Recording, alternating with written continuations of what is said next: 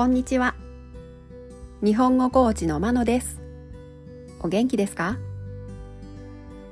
このポッドキャストでは日本語のいろいろな表現を紹介します。このような表現を知っていると相手が言っていることがもっとわかるようになりあなたが言いたいことがもっと言えるようになります。今週は文をつなげる言葉。接続詞を紹介します。動詞などの後につけて前と後ろの文をつなげることができます。今日はちなみにを紹介します。例文を聞いてどんな時に使うかを確かめてください。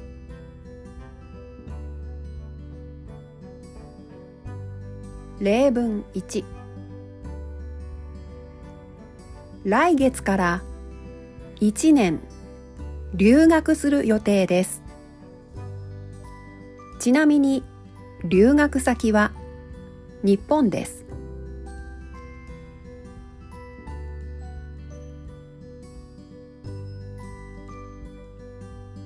例文2東京には美術館がたくさんあります。ちなみにこの美術館が東京で一番大きいです。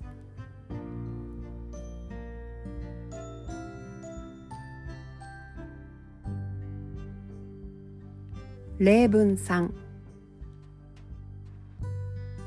ペンは1本2本と数えます。ちなみに映画も1本2本と数えることがあります。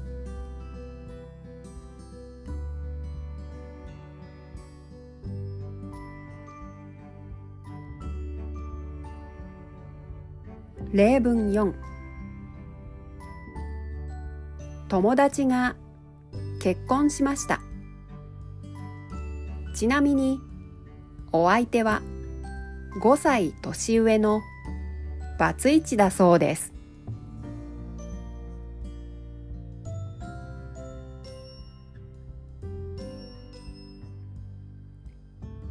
例文5この映画は今大人気です。ちなみに私は見に行く予定はありません。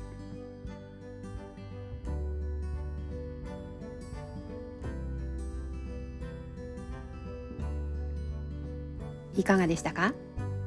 次回も文をつなげる言葉を紹介します。では今日はこの辺で。さようなら。